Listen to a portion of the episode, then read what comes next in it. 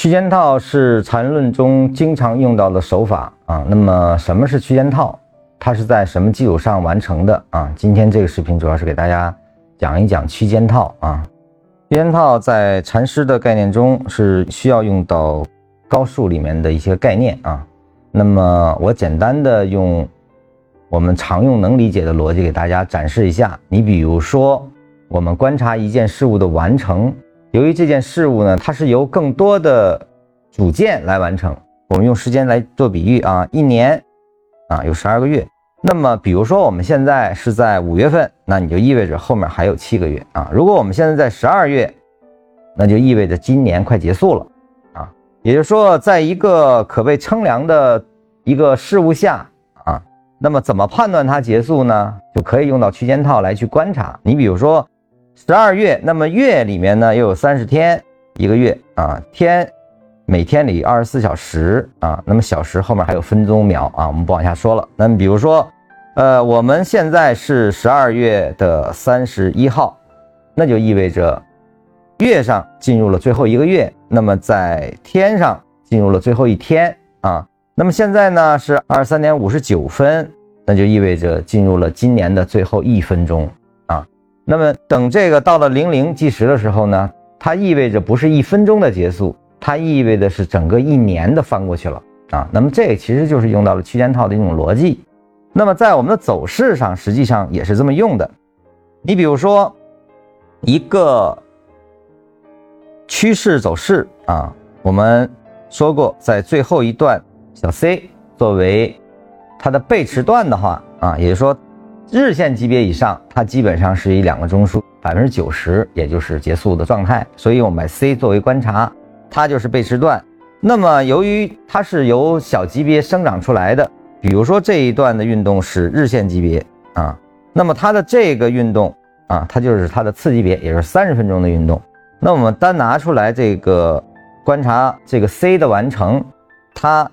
就也是有同样的日线的这样的一个结构。啊，那比如说三十分钟也走成了一个 C 段，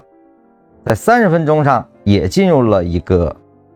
背驰段的状态下，同样的原理，我们把这个 C 继续可以放大看，比如说五分钟也呈现了这个状态，呃，一分钟也呈现了这个 C 段，那么也就是说，在日线上我们进入了 C 段的三十分钟的 C 段，五分钟的 C 段，一分钟的 C 段。那么，当这个一分钟的 C 也完成了结束，那也就意味着整个的这个日线的这个趋势终结了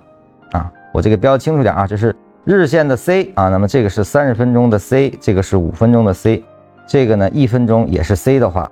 就是 C 杠 C 杠 C 杠 C，也就意味着区间套的最后，甚至你用这个方法可以锁定到它的报价上啊，因为最小级别的。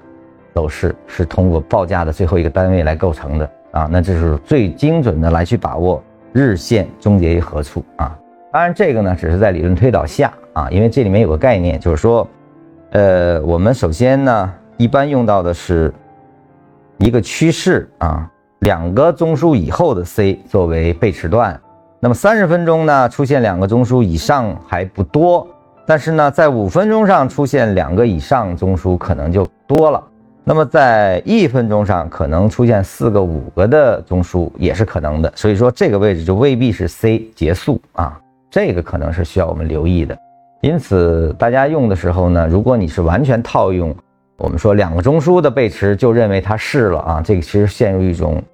线性逻辑了啊，即便你用区间套也可能用不好啊。因此呢，我们一般用的是什么呢？进入了一分钟的 C，再来观察的时候，我就不能只观察 C 了，而是要观察一分钟上是否出现了反向走势啊。比如说出现了这个三脉啊，一分钟出现三脉，那也就意味着前面的一分钟走势结束，一分钟走势结束也意味着五分钟结束了，五分钟结束也就意味着三十分钟结束，整个三十分钟结束也就意味着日线的 C 完成，那么日线从这儿开始的这一。一个整个走势就结束了啊，一般是用这个判断方式啊。大家在使用的时候注意，越往小走啊，级别越小，它的中枢个数可能会越多啊。只要记住这个，那么在区间套下依然是可以比较好的，让你帮助在一分钟出现卖点的时候就能够确认日线整个结构的完成。